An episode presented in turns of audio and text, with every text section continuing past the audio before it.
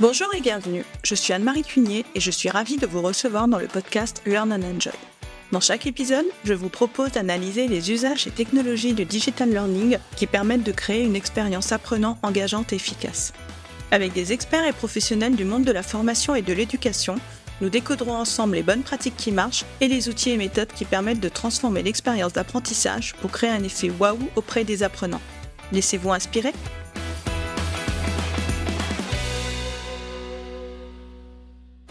Bonjour à tous Yvan Dumumieux est un ingénieur pédagogique passionné, spécialisé dans la création de méthodes et d'outils dans l'ingénierie techno et ludopédagogique. J'ai rencontré Yvan grâce à Xavier de Nobi, avec qui j'ai enregistré l'épisode numéro 49 sur la méthode Miragamo, qui permet de créer des formations mobile learning engageantes. Yvan adore innover en conception et en animation de formation. Et il se tient constamment à jour sur les nouvelles technologies et méthodes pédagogiques. Alors bien sûr, il ne pouvait pas passer à côté de ChatGPT, l'intelligence artificielle dont on entend beaucoup parler. Et il est convaincu par le potentiel immense que ChatGPT peut apporter en formation. Dans cet épisode, Yvan va nous expliquer comment il est possible de s'aider de ChatGPT au cours des différentes étapes de création d'une formation. Bonne écoute à tous Bonjour Yvan et bienvenue Bonjour Anne-Marie, merci de m'accueillir eh bien, moi, je suis ravie de te recevoir aussi. Donc, euh, ensemble, on va voir comment ChatGPT peut être un formidable assistant lors de la création de formation. Ouais. Et donc, pour commencer, est-ce que tu peux te présenter, nous dire qui tu es et ce que tu fais pour les auditeurs qui ne te connaissent pas? Oui, tout à fait. Alors, je suis Yvan Demieux, je suis ingénieur pédagogique. J'aime bien aussi préciser technopédagogique et ludopédagogique parce que c'est vraiment euh, mes deux dadas euh, dans le domaine euh, du monde de la formation.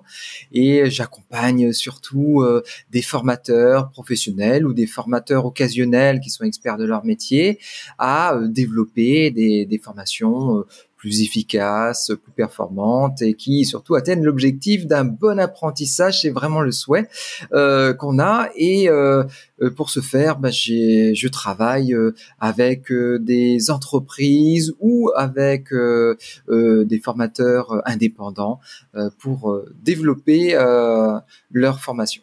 Voilà, c'est vraiment ça l'essentiel. Oui, et puis actuellement, donc pour le petit clin d'œil, tu es aux Philippines, c'est cela? Oui, voilà, je suis là. J'ai fêté d'ailleurs mes un an aux Philippines dans, dans quelques jours. Et euh, sinon, je suis basé euh, en général à Rambouillet, pas loin de la euh, de Paris, à 50 km de Paris, dans les Yvelines. Mais oui, oui, depuis un an, j'ai décidé de vivre une expérience de travail 100% à distance avec les outils qui nous sont offerts aujourd'hui, et ça marche plutôt pas mal. Voilà. Eh bien, très bien. Alors, pour commencer, est-ce que tu peux nous dire euh, ce qu'est euh, ChatGPT, même si je suis sûre beaucoup d'auditeurs euh, en ont déjà entendu parler? Ah oui, là, qui n'en a pas entendu parler depuis la fin de 2022 Alors, mais je vais quand même repréciser parce qu'on n'a pas toujours les bons éléments de langage sur ce que c'est. D'ailleurs, justement, c'est le, le mot est bien choisi, je pense. pour moi, c'est un modèle d'abord de langage qui est vraiment puissant parce qu'il a été développé pour générer du texte à la manière de, du, cerveau. En fait, il y, a, il y, a, un réseau de neurones artificiels pour reproduire un petit peu le système d'association, tu sais, par mots qu'utilise notre euh, cerveau. Donc ça, c'est la première des choses. C'est vraiment un modèle de langage. Donc il est très développé et très performant dans ce domaine-là. Et puis le deuxième grand point de ChatGPT, c'est que surtout, c'est une interface conversationnelle. Et je crois que c'est cet élément-là qui a aussi fait qu'il a eu un, un, engouement extrême euh, dans le grand public et chez les professionnels aussi. Et euh, c'est vraiment ça, ces deux grandes particularités qui le distinguent. Et bien sûr, bon, il traite une grosse masse de données, mais comme beaucoup d'intelligence artificielle, il travaille sur des masses de données énormes. Mais voilà, les deux points que je viens citer, c'est vraiment euh, ce qui le caractérise pour mieux le définir euh, ce que c'est. Et donc, il est capable de générer du texte euh, au format un peu du dialogue humain et il est très cohérent quand il quand il s'exprime et du coup on a l'impression d'avoir un humain qui nous répond. Voilà, c'est vraiment ça qu'il caractérise. Oui, et justement, est-ce que tu peux nous dire à quoi peut servir ChatGPT, nous donner comme ça rapidement quelques exemples, puisqu'on va rentrer vraiment dans le détail un petit peu plus tard, et quels sont ses avantages? Tout à fait. Alors, pour moi, il va être vraiment utilisé dans plein d'applications euh, différentes. On va le voir euh, beaucoup dans de la génération de contenu pour euh, les sites web, pour euh, générer des, des, textes pour des articles, pour des posts. On va le retrouver énormément sur les réseaux sociaux. On va le retrouver aussi surtout pour générer des idées dans le marketing, le copywriting, euh, vraiment là on sent que les professionnels de ces domaines-là euh, s'en sont emparés euh, vraiment énormément. On le retrouve aussi même dans le coding d'application, c'est-à-dire il nous génère du code complet avec des termes en JavaScript, en voilà en Python, enfin en tout, tout en C++, en CSS, enfin c'est énorme et donc il a une capacité à, à, à parler différentes langues, différentes expertises de domaines euh, donc c'est assez infini finalement euh, euh, ce qu'il peut faire en termes de domaine. et alors ces avantages que je vais donner, c'est vraiment qu'il est capable de générer du contenu très rapidement. Ça, c'est surtout ça. En quelques secondes, par rapport à une question qu'on va lui poser, tout de suite, on a un texte qui est relativement complet et euh, il va aussi faire en sorte que ce texte puisse être assez varié. Donc, ça va dépendre de ce qu'on va lui donner, bien sûr, mais hein, il va nous donner des choses à laquelle on n'a pas pensé. Donc ça, c'est vraiment ça qui est un, gros avantage euh, chez lui. Et puis euh, la qualité de son contenu aussi. Au début, ça peut être un petit peu décrié, mais ça va dépendre totalement de ce qu'on va lui donner.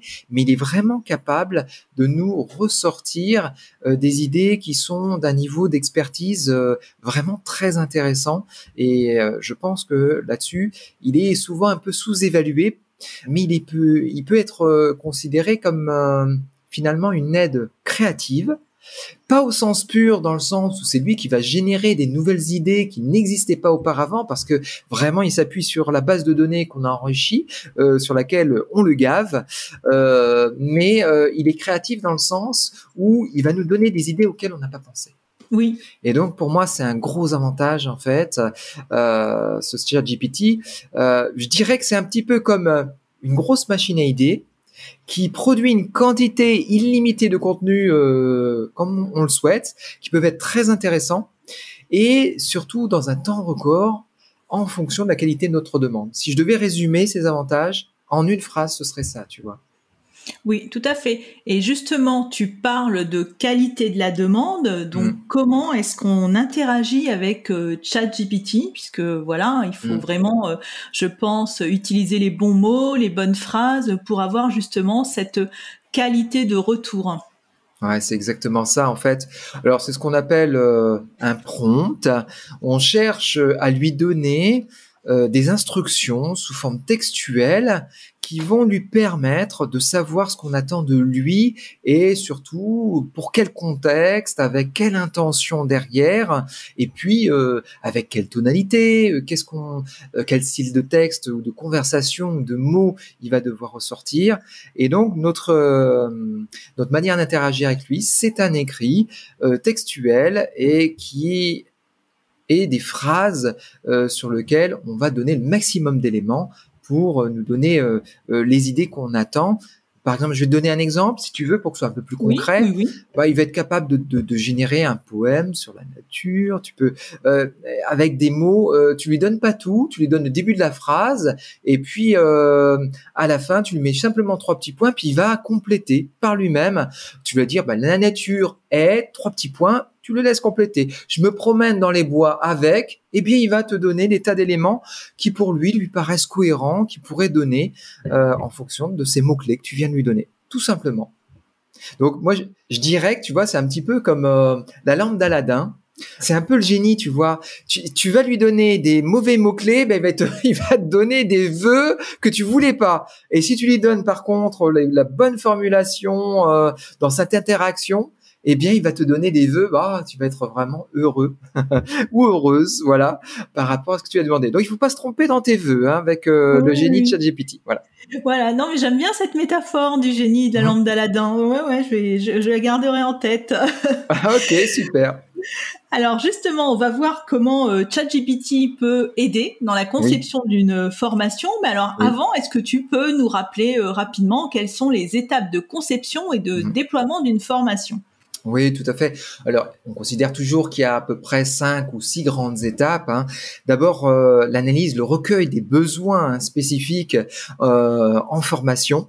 Ensuite, on va analyser ces, ces, besoins de formation et on va les traduire euh, sous forme d'objectifs pédagogiques et sur une idée de stratégie pédagogique qu'on va y mettre derrière pour avoir une conception qui va se traduire sous forme de euh, d'idées, de, de contenus euh, qui vont correspondre à ces objectifs pédagogiques avec des activités, des outils qu'on va mettre en place euh, pour que ça puisse permettre à nos apprenants d'aller beaucoup plus loin dans leur apprendissage et d'acquérir leurs euh, connaissances ou développer des compétences. Donc ça, c'est le cœur, je dirais, de notre conception. Lorsqu'on est à l'étape, euh, euh là, cette troisième étape, on va, euh, non, j'avais dit la deuxième d'ailleurs. je dis la troisième, non, c'est bien la, la, la, deuxième grande étape de cette conception. Et après, on va développer euh, le contenu qui convient bien, les activités. On va développer, on va utiliser le matériel pour développer ce dont on a besoin pour animer cette formation.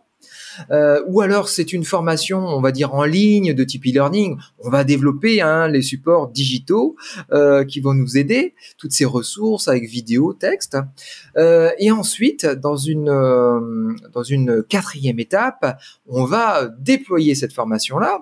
On va la déployer sur le public qui nous intéresse. On va les accompagner. On va faire en sorte qu'ils accèdent à tous les contenus ou toutes les activités qu'on aura proposées. Donc là, c'est euh, la partie, euh, on va voir du management de, la formation surtout. Et puis il y a une partie évaluation une fois qu'on a on a animé euh, toute notre formation, qu'on a fait notre lancement de formation, euh, il y a cette partie où on va évaluer, évaluer la satisfaction, évaluer euh, l'impact que ça aura eu sur nos apprenants, évaluer notre dispositif en tant que tel aussi, comment on pourrait l'améliorer, et, et, voir si sur le quotidien de nos apprenants ça aura apporté quelque chose. Et puis après, on peut rajouter une dernière étape, ben, c'est euh, euh, un processus un peu itératif où on va corriger un petit peu ce qu'on a euh, fait comme dispositif, notre conception, et on va l'améliorer grâce à notre évaluation. Voilà, je dirais que c'est les grandes étapes classiques qu'on va retrouver dans la conception. Et justement, comment est-ce que ChatGPT peut nous aider pour ces différentes étapes? Eh bien, à chaque étape, on va pouvoir euh, lui demander, euh, par exemple à l'étape de l'analyse des besoins, euh, on a recueilli un certain nombre d'informations qui viennent des futurs apprenants, des gens qui sont dans leur métier, par rapport aux problèmes qu'ils vivent et ainsi de suite.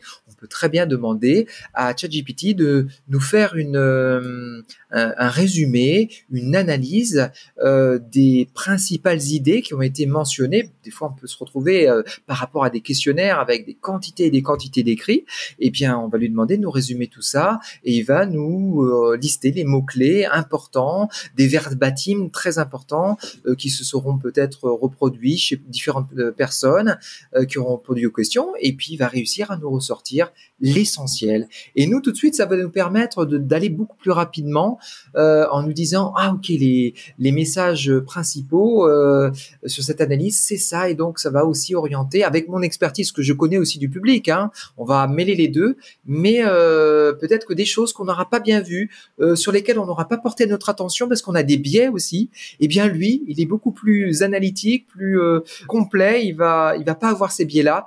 Il va en avoir d'autres, hein. mais il n'aura pas ces biais-là. Et donc, du coup, ça va être un très bon complément par rapport à notre vision. Et on peut faire ça à chaque étape, en fait. si on lui demande des stratégies pédagogiques, il y en a plein dans sa base de données. Il va nous en proposer plusieurs. Si on lui demande de traduire les objets, les idées en objectifs pédagogiques avec le modèle de Bloom, de la taxonomie de Bloom, mais il sait faire ça. Euh, il va nous, lister avec les verbes euh, euh, précis de la taxonomie de Bloom. Il va savoir nous faire ça, tu vois. Et donc à chaque étape, il est capable de nous donner, même à l'étape de l'animation, il va nous donner des techniques d'animation pour engager mieux nos participants, pour rendre plus interactif la session, pour utiliser des icebreakers. Il peut nous donner tout ça. Et donc, à chaque étape, on peut lui poser ces questions-là. D'accord. Et eh ben justement, je te propose qu'on rentre euh, dans le concret en illustrant tout cela avec des exemples. Donc je te propose qu'on reprenne euh, chacune des étapes et que tu nous dises justement comment euh, ChatGPT peut aider dans la construction de cette étape. Donc si on prend la première étape qui est celle de comprendre ses apprenants et d'identifier les besoins de formation. Donc comment ChatGPT peut-il aider?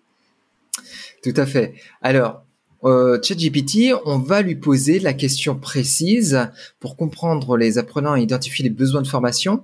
On va, on va lui donner forcément des ressources textuelles qui ont été euh, échangées lorsque nous, on aura investigué dans quel cadre euh, de travail fonctionnent nos futurs apprenants. Et donc, on va euh, lui donner ces informations-là. On va lui proposer la liste des retours d'informations alors soit qui ont été écrits, soit qu'on va retraduire nous-mêmes, tu vois, hein, euh, à l'écrit, euh, qu'on aura posé à l'oral, et euh, on va lui poser la question de nous faire une liste des éléments clés qu'il va retrouver dans cette masse d'informations et on va lui demander de nous les lister sous forme de tableau, par exemple, où il va nous mettre en colonne, euh, donne-nous en colonne, voilà, quels sont les problèmes que vivent euh, ces futurs apprenants, euh, qu'est-ce qu'ils ont, par exemple, déjà testé auparavant et qui ne fonctionne pas et euh, quelles sont les attentes qu'ils ont exprimées par rapport à la formation? Tu vois, on pourrait avoir ces trois colonnes mmh. et puis il va nous donner toute une liste euh, de ce que lui, il arrive à lire euh, par rapport à ces questions-là. Et il va retrouver les mots-clés qui correspondent à ça. Voilà. Oui, donc il peut créer des, les personas en fin de compte des apprenants quelque part. Exactement, il pourrait nous recréer les personas des apprenants, c'est exactement ça.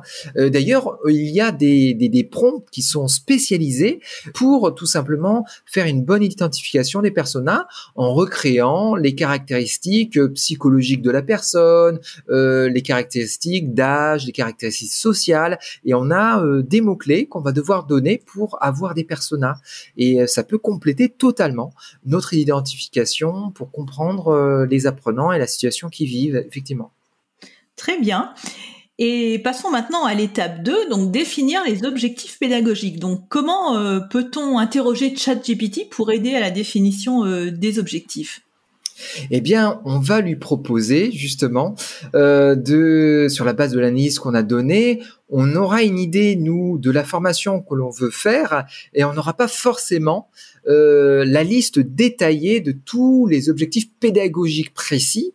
Et ce qu'on va faire, c'est qu'on va lui proposer le contexte de formation, on va lui dire quel est le cible des participants, on va dire quels sont le type de problèmes qu'ils rencontrent, et on va lui donner euh, l'objectif général qu'on a euh, listé, ce qui peut être le titre aussi de la formation, et on va lui demander précisément, sur cette base-là, de nous décrire à partir des verbes d'action, des verbes de réflexion proposés par la taxonomie de Bloom, euh, de nous décrire euh, quels sont les objectifs pédagogiques précis euh, avec le critère d'atteinte de cet objectif et puis avec les moyens pédagogiques qu'on va utiliser. On va lui demander ça et il va nous donner vraiment avec les bonnes formulations, les objectifs pédagogiques que l'on attend euh, sur chaque, euh, on va dire chaque module, chaque thématique hein, qu'on va qu'on va lui donner euh, sur la formation.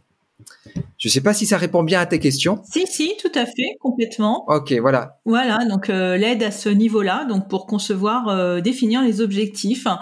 Et ensuite, donc si on passe à l'étape suivante, qui est la conception des parcours de formation et la création des contenus, on va dire. Donc comment est-ce qu'on peut s'appuyer euh, sur ChatGPT? Comment est-ce qu'il va pouvoir nous aider à ce niveau-là? Eh bien, pareil, on va lui demander carrément de nous rédiger ce scénario de, de la formation. Alors, je vais te prendre, un, allez, on va prendre un exemple concret de, de prompt cette fois-ci au lieu de parler de la de, de la philosophie et de la méthode.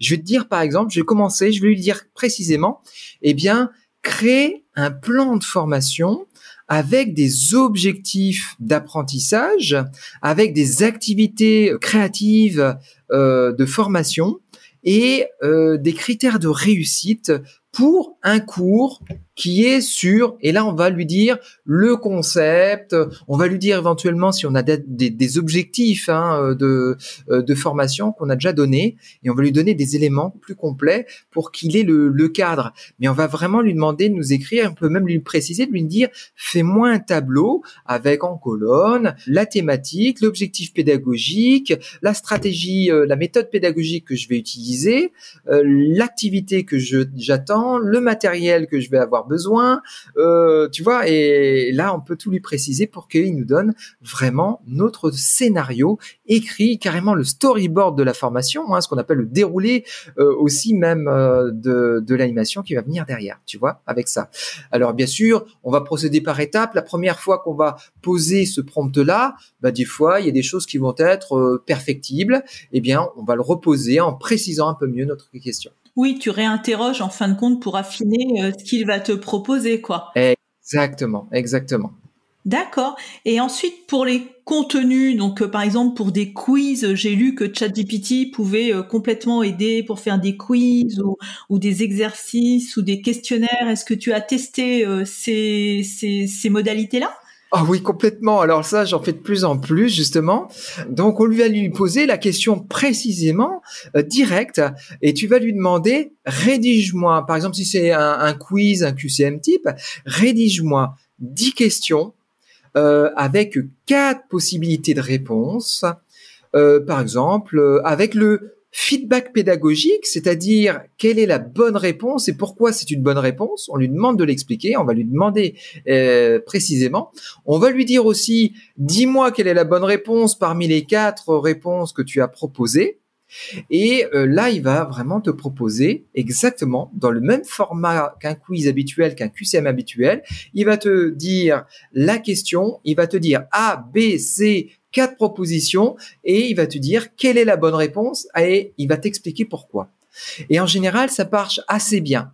Par contre, attention, au tout début, quand vous faites ça, tu vas avoir euh, des quiz qui vont être d'un niveau en général très débutant. Et c'est à toi d'aller lui porter pour lui dire attention, je voudrais un quiz euh, qui porte sur telle thématique avec tel objectif pédagogique et euh, l'amener quand même à des niveaux un peu supérieurs. Donc euh, pour des quiz débutants, il va se débrouiller tout seul. Après, si tu veux un quiz de plus en plus évolué, plus expert, alors c'est à toi de lui redemander plus précisément le type de questions que tu attends de lui. Oui, on réaffine, comme on, comme on, va dit précédemment. Oui, oui.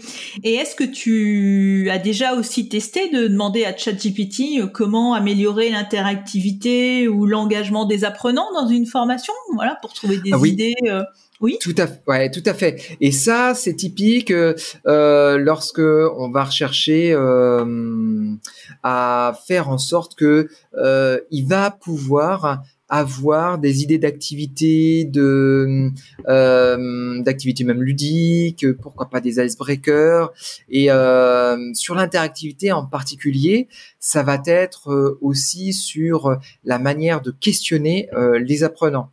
Par exemple, je vais le prompt précis que je vais lui, lui proposer, je vais lui demander, là aussi je vais le chiffrer, rédige-moi trois stratégies de formation et d'animation pour impliquer et stimuler les apprenants dans une formation qui va parler du concept. Et là, je vais rajouter le concept pour lui dire euh, c'est quoi que je suis en train de traiter dans ma séquence. Là, il faut que ce soit précis. Ça va l'aider, ça va vraiment l'orienter. Et là, il va te donner vraiment des idées euh, de questions, de suggestions, d'activités que tu vas pouvoir utiliser avec ce cadre précis.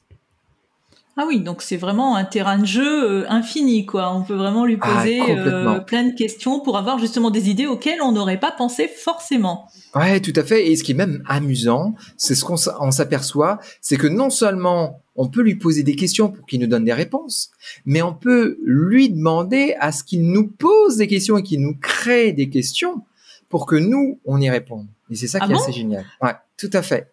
Et comment tu fais ça du coup pour lui demander de te poser des questions? Eh bien, c'est pareil. Tu vas lui dire par exemple, euh, tu te mets comme un entraîneur, tu te mets à la place d'un entraîneur ou d'un formateur en tant qu'expert de ce sujet-là. Tu vas préciser le sujet et tu me poses des questions pour m'entraîner, vérifier que je connais bien ce sujet-là. Eh bien, il va te poser les questions, il va attendre ta réponse et en fonction de ta réponse, il va te dire, il va te demander de préciser, il va te reposer une question pour te rechallenger au fur et à mesure et donc il peut te servir de coach, d'entraîneur. Par exemple, tu veux te préparer un examen, tu lui demandes d'être ton coach, ton entraîneur pour qu'il te euh, stimule avec des questions. Oui, ou pour apprendre une langue, ou pour apprendre une langue. Exactement. Pourquoi pas apprendre une langue aussi, ouais. D'accord. Très bien. Bon, bah ça, c'était notre étape 3. Donc maintenant, si nous passons à l'étape 4, qui va être celle de la diffusion de la formation et de la promotion. Donc comment là vas-tu utiliser euh, ChatGPT pour cette étape-là? Eh bien, là, classiquement, euh, je vais lui demander sur. Alors, je vais lui donner euh, le titre euh, de la formation, enfin les éléments de langage, tous les éléments en fait que j'ai déjà créés avant. Je peux lui donner. Ça va lui donner du contexte. Ça va être beaucoup plus riche. Et pour ce cadre-là, je vais lui demander, par exemple, tu es un expert du copywriting, euh, tu vas euh, faire en sorte de me créer un titre accrocheur. Tu peux même lui donner une tonalité, par exemple fun, amusant, humoristique, ou alors je vais lui donner carrément, je vais dire à la manière d'un journal de presse. Euh, donc tu vois le type de, de titres hein, qu'ils utilisent, qui sont plutôt accrocheurs, qui cherchent un peu le scoop. Et là, tu vas lui demander ça spécifiquement, et il va te trouver euh, moi, je lui demande en général 10, 20 titres. Et euh, dans ce lot de, de 10, 20 titres, bah, je recompose, je reprends, et hop, il va me donner tout de suite quelque chose de très accrocheur euh, qui va donner un, un, bel effet. Donc ça, déjà, pour avoir euh, des éléments d'accroche. C'est vraiment euh, euh, cette manière-là dont, dont, je procède. Mais je peux aussi travailler sur carrément une euh, un teaser, sur le scénario et le script d'un teaser pour cette formation. Je vais même pouvoir lui demander de me, euh, me rédiger le script d'une vidéo que je pourrais faire, que je pourrais tourner pour la diffuser ensuite aux participants, que ce soit sur YouTube, que ce soit dans toutes mes communications sur les réseaux sociaux. Et ça marche vraiment très très bien. Il y a des YouTubers qui utilisent actuellement ChatGPT pour euh, réaliser tout leur euh, leur support, leur script pour ensuite euh, le traduire en images vidéo. Ah, c'est fou ça. Donc c'est tout à fait possible. Exactement. Alors moi je vais un peu plus loin hein, après dans cette promotion, je vais euh, travailler sur les mails d'invitation pour que les mails soient beaucoup plus euh, intéressants à lire, euh, qu'ils soient pas des mails uniquement formels euh, de type institutionnel, les rendre beaucoup plus sympas à la lecture avec des idées, des analogies, je vais demander des métaphores, rendre ça beaucoup plus sympathique à la lecture. Oui, bah oui, bah oui. Oui, il apporte un regard euh, extérieur quelque part aussi par rapport à ce que nous on pourrait produire. Mais oui. faut voilà, faut, avec du storytelling. Surtout. Oui, le storytelling, oui, exactement, de la formation. Je lui ai demandé de me créer un storytelling de la formation en lui donnant euh, peut-être l'idée de départ euh, de la thématique, mais c'est tout. Il va pouvoir me, me créer une vraie histoire, des dialogues par rapport à ça qui vont parler dans la tête des futurs apprenants et donc les connecter par rapport euh, à ce qu'ils doivent être euh, en termes de motivation, là où ils doivent être et prendre conscience des enjeux de la formation. Oui, c'est extrêmement puissant. Et puis, je pense qu'on peut aussi lui demander de rédiger une FAQ. Ça, c'est toujours assez, on va dire, rébarbatif à rédiger, mais on peut très bien lui demander euh, de rédiger euh, cela, quoi. Mm. Eh, ben exactement. Si on lui a donné euh, quels sont les éléments, des objectifs, des thématiques de la formation, il est complètement capable d'imaginer quelles sont les questions habituelles qu'on se pose sur Internet, dans les ouvrages, ainsi de suite. Il, il, a, il a tout ça dans sa mémoire. il va retrouver, il va faire les liens par le jeu d'association et il va vous donner vraiment euh, les dix questions les plus pertinentes par rapport à ce contenu. Je l'ai fait moi-même pour mon site internet, ça a marché du feu de Dieu. Vraiment, les questions qu'il m'a posées, mais oui, c'est des questions tout à fait euh, euh pertinentes, euh, Qui, qui, sont posées et surtout il nous donne les réponses à ces questions dans la foulée. Bah oui. Bah et ça, bah il, nous, il nous compose euh, dans un seul bloc. Alors, on va affiner comme d'habitude, on va mettre notre patte personnelle, notre expérience, surtout dans la réponse, parce qu'il sait pas toujours euh, comment nous on procède pour euh, répondre à ce, ce, ces questions habituelles. Mais globalement, il va nous donner déjà 80% du travail de base. Voilà. D'accord, très bien. Et donc la cinquième étape, qui est la dernière étape euh, que tu as citée tout à l'heure, qui est celle donc de l'évaluation. Donc comment on peut s'appuyer euh, sur ChatGPT pour euh, pour cette évaluation?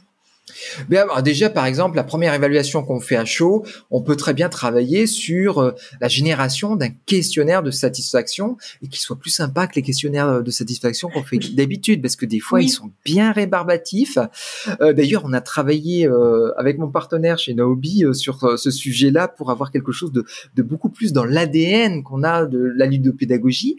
Et donc, là, je vais lui proposer de, de me rédiger, par exemple, 10 questions pour obtenir l'avis d'un groupe de participants sur la qualité de la formation, mais tout ça en ayant un, côté euh, très sympathique dans le langage, fun, plus familier, euh, et parler euh, avec euh, le, le sens de l'humour, tu vois. Et je vais rajouter ça, et ça va donner, tiens, bizarrement, des questions qui sont à la fois sérieuses et à la fois nouvelles, inhabituelles, qu'on trouve pas dans les questionnaires, et qui vont donner beaucoup plus envie de répondre aux questions par rapport à ces, ces questionnaires très, très, très standardisés. Oui, puis j'imagine que si on le nourrit aussi avec les données, avec les réponses de ces questions, il peut nous sortir euh, une analyse. Euh, oui, tout à fait. Il va pouvoir analyser finalement les, les réponses pour euh, nous dire euh, par rapport à tel sujet les personnes qui ont exprimé le plus grand mécontentement et il peut, il peut faire l'analyse pas que sur les chiffres, hein, il va faire l'analyse aussi sur la partie commentaires libre qu'on va mettre dans ce questionnaire-là. Il va vraiment nous ressortir les éléments clés très facilement et on va être. moi, j'étais vraiment très impressionné de ce qu'il a pu faire sur une base. Nous, on a fait le test sur la base de données de tous les questionnaires de satisfaction qu'on a produits en 2022. J'avais 500 questionnaires euh, analysés et il les a vraiment analysés. C'était impressionnant euh, comment il a pu faire euh, une première base de, de résumé. Alors, j'ai quand même lu les questionnaires pour justement vérifier cette qualité et euh, globalement, il a ressorti des éléments clés qui étaient tout à fait pertinents, même si moi j'en ai trouvé d'autres au fil de l'eau dans mes lectures parce que j'ai j'ai mon propre vision de ce que je recherche comme information. Mais c'était déjà un niveau de qualité qui était très correct. Et, comment tu lui as transmis les questionnaires? Tu les as transformés en PDF ou? Et tout à fait. En fait, c'est pas le PDF qu'il. Alors lui, il sait pas lire les PDF, il sait pas lire un site directement. Euh, j'ai extrait euh, des questionnaires, des tableaux que j'avais moi dans notre système. On, a automatisé. J'ai extrait ces données-là et euh, je les ai copié-collé sous forme de texte euh, directement dans ChatGPT, comme un texte qui qui est sous forme de, de liste.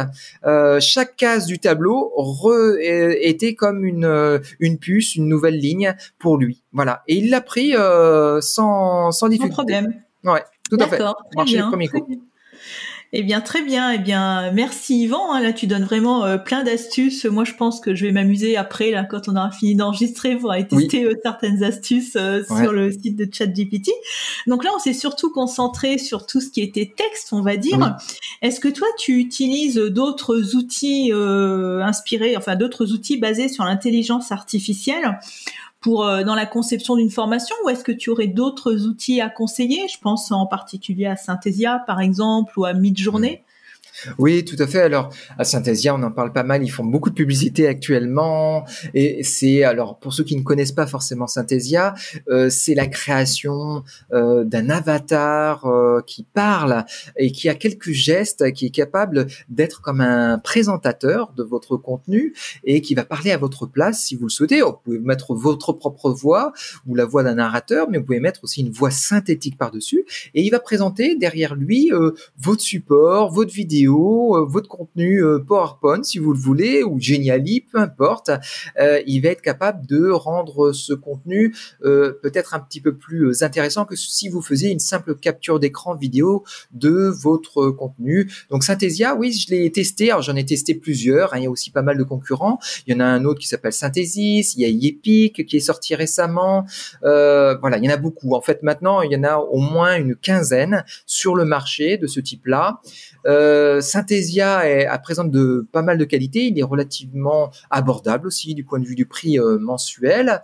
Euh, mais pour les voix, c'est encore un petit peu euh, difficile d'avoir la qualité qu'on recherche sur des contenus longs.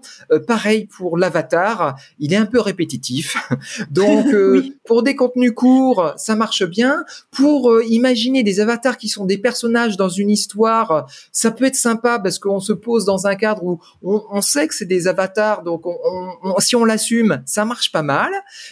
par contre, pour essayer de dire ah, là, bah, ça, ça remplace un, vrai présentateur vivant et tout ça. Aujourd'hui, c'est pas encore le cas. Euh, on va vite se lasser, ça peut être vite monotone. Donc, euh, il y a des usages, des cas d'usage qui peuvent être intéressants, et il y en a d'autres. Je vous conseille pas, euh, sur la longueur de tout un e-learning complet de trois heures, d'utiliser le même avatar. Vous allez lasser vos apprenants. Il va y avoir l'effet de nouveauté au tout début, dans les 5-10 premières minutes, et après, ça va être une autre histoire. Donc, ouais, Synthesia est quand même très sympa. Tu as cité un très bon exemple, je trouve. Maintenant, euh, on peut rechercher aussi dans euh, la génération euh, vocale pure du text to speech, donc du texte au vocal. Et là, il y a des générateurs maintenant qui sont capables de reproduire des variations dans les émotions, dans la tonalité, qui sont capables d'avoir maintenant un petit peu plus d'amplitude dans la, variété et le rythme euh, de la prononciation. Ils sont pas si nombreux que ça. J'en ai testé plusieurs. Euh, un peu l'inconvénient qu'on a aujourd'hui, ils utilisent d'ailleurs les, réseaux neuronaux maintenant, hein, les meilleures voix, euh, les voix professionnelles utilisent les réseaux neuronaux, mais là encore, euh, on a un effet où soit on travaille assez longtemps sur le texte, et on tag chaque mot, on lui donne des inflexions, on met euh, de la virgule un peu partout, on le, on va l'enrichir le texte qu'on met, donc ça prend du temps. Et là, il va être mmh. capable de nous sortir quelque chose qui est vraiment euh, très convaincant du point de vue euh, du parler naturel humain. Euh, soit on laisse totalement pour l'instant aujourd'hui euh, l'intelligence faire par elle-même et là on, se, on retombe un peu dans le côté un peu monotonique et pas assez varié et pas aussi euh, convaincant qu'un humain. Euh, donc, mais ça va évoluer. Hein. Dans un ou deux ans, euh, je suis ah sûr bah, que je vais je vais changer de discours hein, par rapport à ça. Donc, euh, et puis il y a les visuels. Hein. Euh, il y a toute la génération d'images. Là, ça n'a ça n'a échappé à personne. Hein. on a Midjourney, on a DAL-E, on a Stable Diffusion, et il y en a plein d'autres qui sont sortis sur ces modèles-là. Et donc, euh, pareil, euh, comme ChatGPT, on va lui donner un prompt, donc une instruction textuelle. On va lui dire euh, qu'est-ce qu'on attend, dans quel style.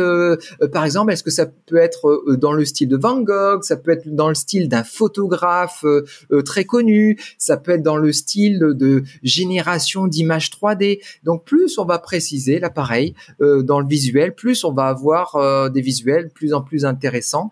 Mais il faut être très précis. Et je crois que c'est plus compliqué pour le visuel. On a moins l'habitude pour euh, décrire des images que pour décrire des idées et des concepts ou des méthodes euh, comme on le fait euh, en format texte. donc là, ça demande plus de travail, mais il y a de plus en plus d'outils hein, maintenant qui nous proposent des formatages tout près de ces prompts pour qu'on soit efficace assez rapidement. Donc ça marche de mieux en mieux et on a des images aujourd'hui qui sont magnifique en fait. Hein. on a des images, mm. ouais, très bluffantes, très créatives et c'est vrai que je comprends la peur que ça peut générer pour certains graphistes aujourd'hui, euh, euh, mais bon, on n'arrive pas, par exemple, à recréer toute une, euh, à être constant. C'est très difficile d'être constant pour l'instant avec les outils qu'on a pour avoir le même personnage avec toujours les mêmes habits dans les mêmes environnements. À chaque fois qu'on va faire un nouveau prompt, eh bien, il y a des éléments qui vont changer alors qu'on voudrait qu'ils soient constants. Donc aujourd'hui, c'est encore un point sur lequel ils sont pas très très bons les outils, mais ça va ça va évoluer. Oui, et puis on peut s'en servir pour créer des mood boards ou euh, pour, euh, pour avoir une, une, pour construire une charte graphique au départ et ensuite reprendre le relais au niveau d'un graphiste, quoi. Voilà, pour chercher un petit peu des inspirations ou des idées. Exactement, exactement. Pour l'idée, exactement, pour le côté créatif et nous sortir de nos nos limites de cadre de vision et nous proposer autre chose. C'est vrai que c'est super sympa, ça aussi. Ouais, voilà, exactement. Tout à fait. Eh bien, merci beaucoup, Yvan. Donc, on va arriver euh, à la fin de l'épisode épisode. Donc pour conclure, euh, j'ai une dernière question. Donc euh, quelles sont selon toi les limites de ChatGPT? Parce qu'on a vu qu'on pouvait faire hmm. énormément de choses, qu'il était bluffant, qu'il était très puissant. Mais quelles sont ses limites d'après toi? Alors, les limites actuelles, hein, parce que attention, il y a ChatGPT version 4 qui va arriver à partir de la semaine prochaine, et peut-être qu'on aura des surprises, donc euh, qui vont peut-être faire sauter certaines limites. Donc là, on est dans un contexte très particulier, charnière. Et actuellement, euh, les, les, les, grandes limites qu'on voit, euh, c'est que surtout, il n'est pas capable d'être dans de l'expertise pure avec une qualité euh, d'information qui est toujours pertinente euh, par rapport à ce que vous, vous connaissez de votre domaine. Il, il faut vraiment avoir soi-même un certain niveau pour euh, toujours contrôler ce qu'il va le dire parce que il va nous donner euh, peut-être 70%, euh, 80% de bonnes réponses. Il va nous donner des fois une réponse que même un débutant dans notre domaine ne donnerait pas. Ça peut lui arriver qu'il donne des choses qui sont assez fausses aussi. Et ça, il faut pouvoir les détecter, il faut pouvoir le corriger. Donc, il n'est pas parfait. Il est très imparfait. Euh, donc il faut euh, être très très précautionneux par rapport à ce qu'il va donner. Euh, et puis, et je vous l'ai dit, hein, il est très limité par rapport à la qualité de ce que vous allez lui donner. Donc, il n'est pas toujours intelligent. Il va pas lire toujours entre entre les lignes de ce que vous lui donnez. Non, il va prendre mot pour mot les mots clés que vous lui donnez. Et donc, si les mots clés que vous lui donnez sont assez pauvres, il va vous donner quelque chose d'assez pauvre. Donc, de ce point de vue-là, il n'est pas intelligent comparé à quelqu'un qui, un, un, expert qui lui va tout de suite comprendre avec deux trois mots clés ce que vous attendez par rapport à ce qu'il connaît de votre niveau, lui, il va aller beaucoup plus loin. Il va lire entre les lignes, il va dire, tu devrais, alors tu n'en as pas conscience, mais tu devrais aussi me poser ces questions-là. Il est capable de vous dire ça. Voilà. ChatGPT n'est pas comme ça aujourd'hui. Hein. D'accord, très bien. Bah écoute, merci Yvan pour cet échange vraiment euh, passionnant. Moi, j'ai beaucoup aimé. Donc, euh, comme d'habitude dans les notes de l'épisode, eh bien, je mettrai ton contact LinkedIn euh, si nos auditeurs souhaitent entrer en contact avec toi. je mettrai également ton site Happy Learning où tu proposes tes formations, hein, donc la formation sur ChatGPT, comment créer sa formation en s'aidant de ChatGPT, qui est vraiment très très complète. Et bien sûr, je mettrai euh, le site de ChatGPT. Merci beaucoup pour tous ces éléments et ces questions, voilà, qui permettent de faire avancer la compréhension sur euh, sur cet outil qui est pas encore euh, bien maîtrisé par tout le monde, mais ça va venir, hein, parce que là, il y a une vague énorme. Oui, puis il ne faut pas en avoir peur. Voilà, il faut savoir comment l'utiliser, je pense. L'utiliser, tout à fait. Eh bien, merci beaucoup, Yvan. À très bientôt. Avec grand plaisir. À bientôt, Anne-Marie. Au revoir. Au revoir, merci. J'espère que cet épisode vous a plu. Si vous aimez le podcast Learn and Enjoy et si vous avez envie de me soutenir, de m'aider à faire connaître ce podcast, la meilleure façon, c'est de me laisser une note 5 étoiles sur Apple Podcast ou un petit commentaire. Pensez aussi à vous abonner pour être informé de la sortie des prochains épisodes. Et pour rester en contact ou me proposer un thème que vous souhaitez que j'aborde, vous pouvez me rejoindre sur LinkedIn. Vous me trouverez sous mon nom, Anne-Marie Cuignet. Je vous dis à très vite pour un nouvel épisode.